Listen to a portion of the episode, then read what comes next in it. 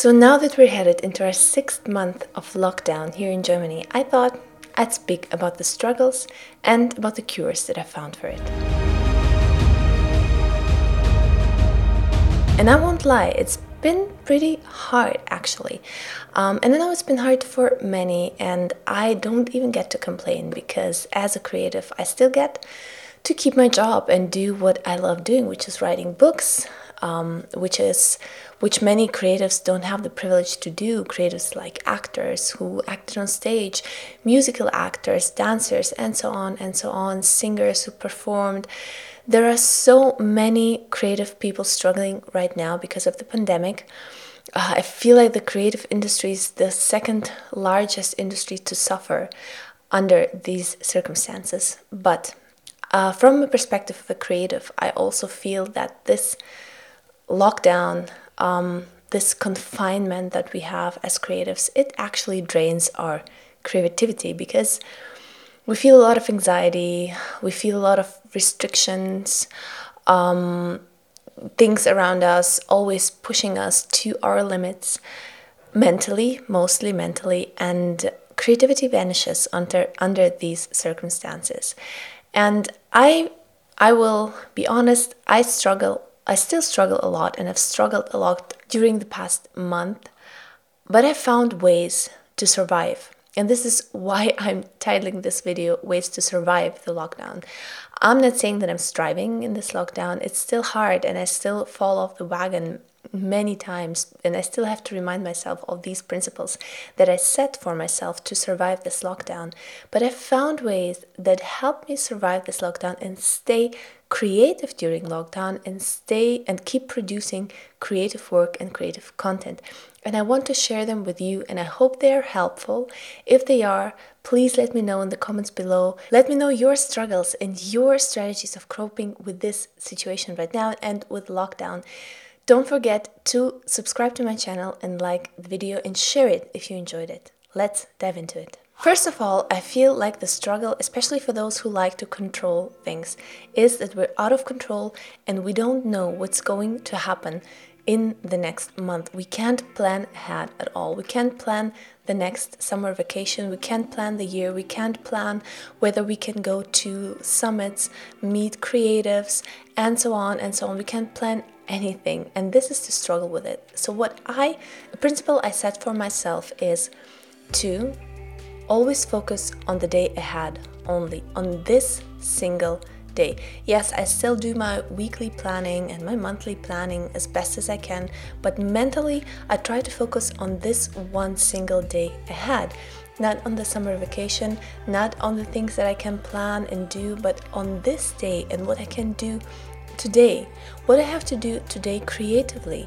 What can I do to move the needle to get me closer to where I want to go? For example, I started to write my new book and I'm outlining it right now, and I focus on that single thing how to move my story, how to build my characters, what to do with them. I focus on this one thing, single thing and i when i wake up i think about what okay what can i do to make this a good day today on what can i focus how can i move the needle and this is my focus this single day and when i wake up the next day maybe the evening before i focus on the day ahead and that's it without trying to think about the future to plan largely ahead because it only overwhelms me I tried to plan my next vacation and then I was like, okay, I don't know what's going to happen. Will there be a lockdown?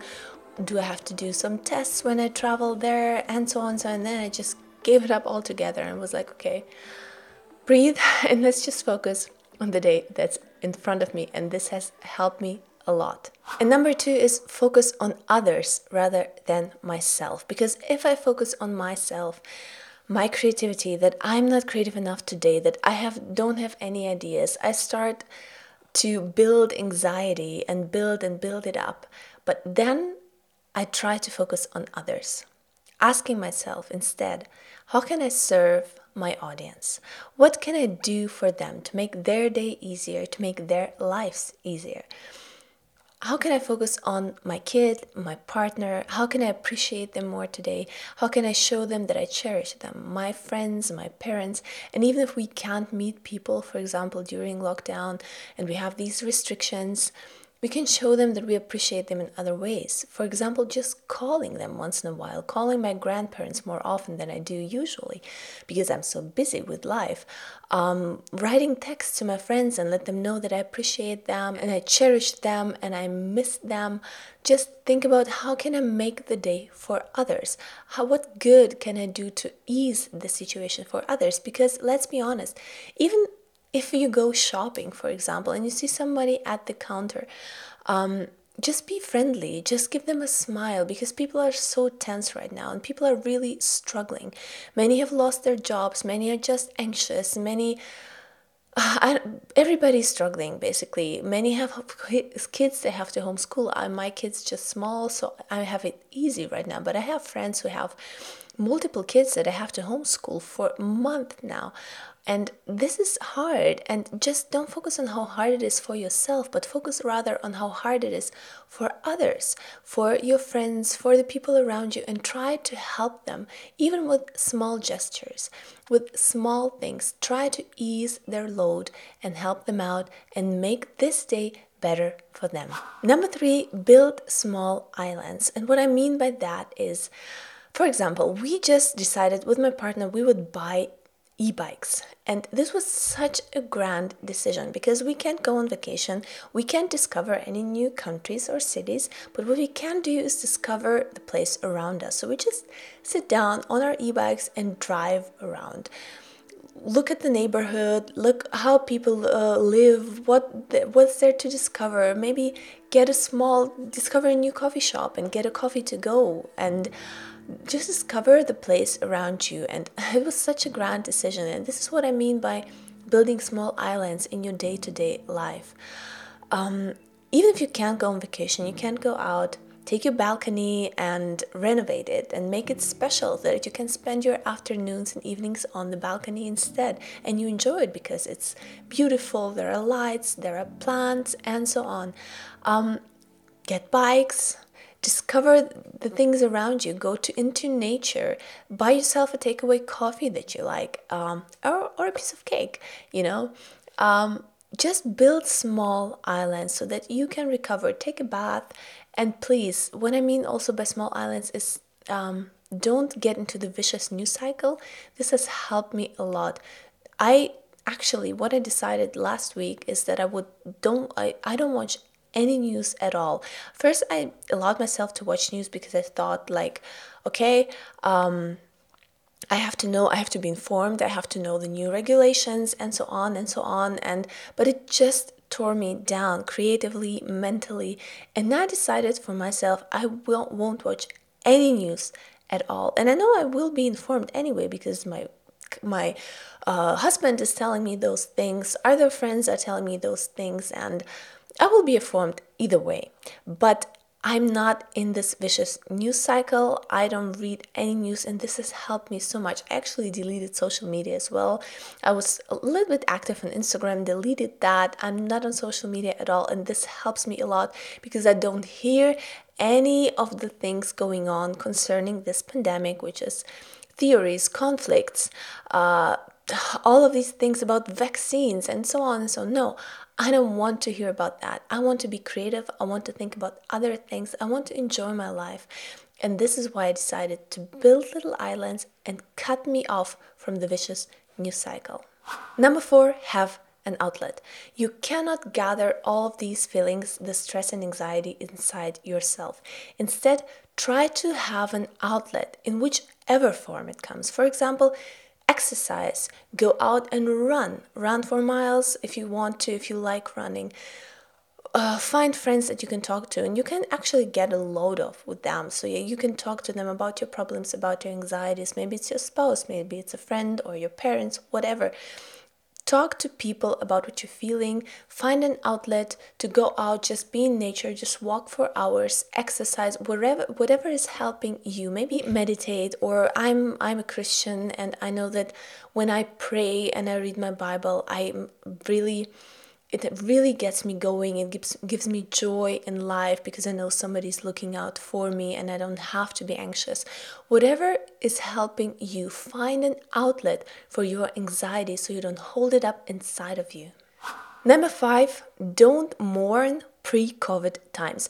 And I've been guilty of it myself. I'm, I still am from time to time, and I have to stop myself from mourning what has been before COVID. So, you know, I always think about these uh, great days where we just could go out, sit in a restaurant, nobody would have to wear masks or worry about how far or how close we are to each other in distance and so on, uh, where we could just fly wherever we wanted, visit country, countries, go to the cinema, and so on.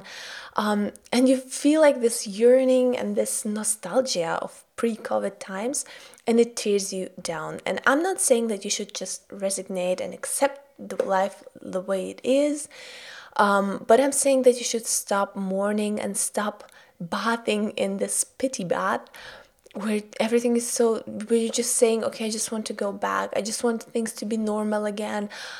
We don't know if they're going to be normal. We hope for it and it's fine to hope. It's good to hope. But as long as you hope you have to move on and not mourn the life that was pre-covid. Instead because you don't have control over this you don't know if and when it's going to happen. But what you know is that you have this day ahead of you, you have this life that you've been given, and you have to make the best of it. So stop, just stop yourself radically. If you catch yourself thinking this, these things, saying these things to people, just stop it because you can't go back. There is no turning back.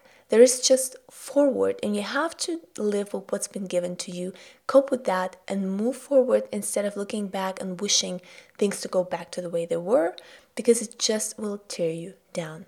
Several days ago, three episodes of the newest Handmaid's Tale season four came out, and I was like, okay, I would, I, I was decided to just sit down and watch one episode and then go to bed and of course, I ended up binging all three episodes and watching them and crying my tears out like I always do when I watch The Handmaid's Tale.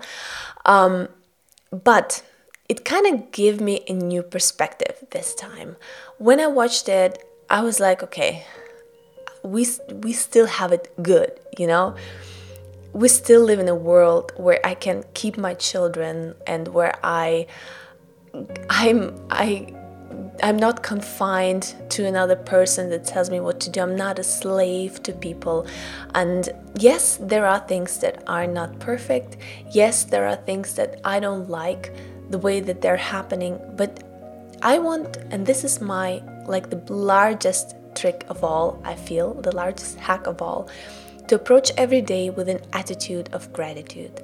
And we all heard that about gratitude and that gratitude helps, but it actually really does to just look at what you have instead of what you don't have and be thankful for that.